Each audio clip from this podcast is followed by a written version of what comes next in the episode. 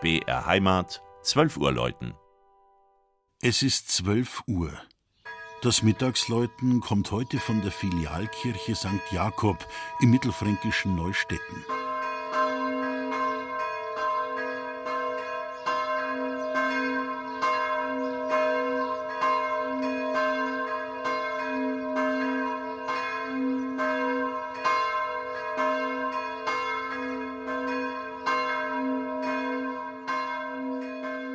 Es ist ein trutziges Bauwerk, die Jakobskirche in Neustetten aus dem 16. Jahrhundert.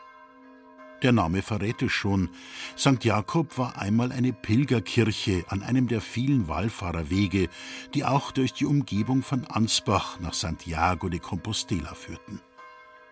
Das Dorf Neustetten, heute Ortsteil des Marktes Flachslanden, wurde erstmals 1169 als Nivenstadt erwähnt also als neue Heimstadt, neue Siedlung, die, nun schwarz auf weiß bestätigt, 850 Jahre alt ist.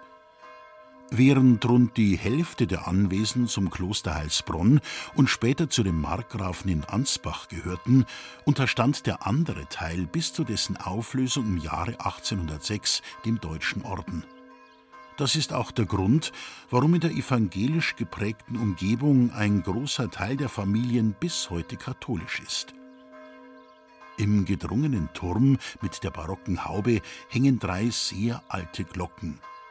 Sie sind im 14., 16. und 17. Jahrhundert in fränkischen Gießereien entstanden und wären längst verschwunden, hätte sich nicht nach dem Zweiten Weltkrieg eine wunderliche Geschichte ereignet. Um Hitlers Rüstungsindustrie Futter zu liefern, wurde auch das Geläut von Neustetten zum Einschmelzen an eine als Glockenfriedhof bezeichnete Sammelstelle in Hamburg transportiert. Ein junger Neustädtner war in der Elbstadt stationiert und wohnte bei einer Familie namens Wunderlich. Man blieb über den Krieg hinaus in Kontakt und Wunderlichs kamen auf Besuch nach Franken.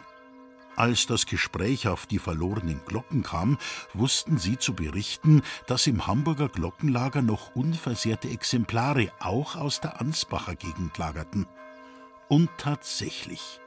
Die Neustädtner waren dabei und kamen zur großen Freude der Dorfbewohner zurück auf den Turm von St. Jakob, wo sie nun auch zum Jubiläum läuten können. Das Mittagsläuten aus Neustetten von Regina Vanderl. Gelesen hat Christian Jungwirth.